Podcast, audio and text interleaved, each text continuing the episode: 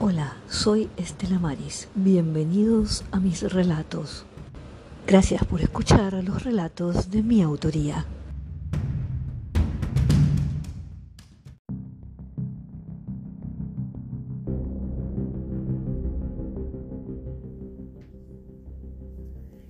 Desperté sobre el asfalto tibio.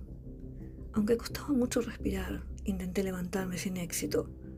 Algo parecía detenerme y todos mis esfuerzos musculares eran en vano.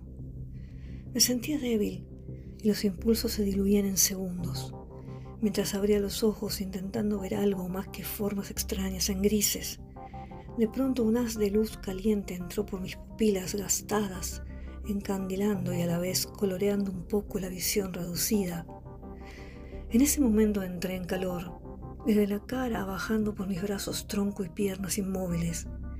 El pánico se apoderó de mi cuerpo y comenzaba a entrar en lenta ebullición. Y paralizado, escuchando solo latidos en la cabeza, noté sobre mí una gruesa capa negra. Era la capa asfáltica, secándose con el sol furioso de un verano ardiente, y mi vida hundiéndose sin auxilio. Intenté gritar, y un quejido grave de mi voz se apagaba. El sonido era mínimo y se volvía interno. ¿Cómo llegué acá? No recuerdo.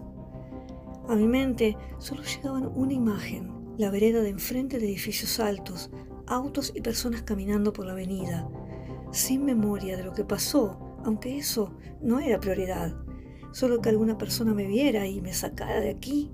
O quizás era mejor partir antes de vivir con el cuerpo quemado por un corto tiempo. Mientras se derretía mi cuerpo y se hundía toda mi cara bajo el asfalto, se apagaba mi cerebro y su centro del dolor. Dejaba de sentir, pasando a la oscuridad más negra que la capa que me estaba cubriendo.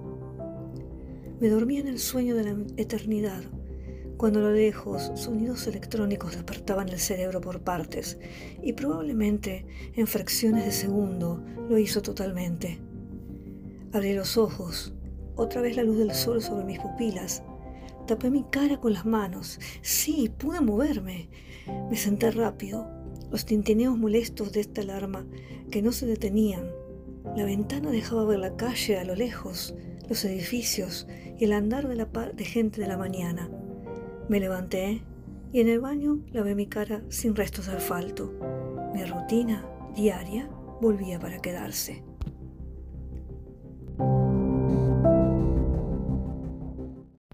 Nos escuchamos en el próximo episodio. Puedes dejar tus comentarios.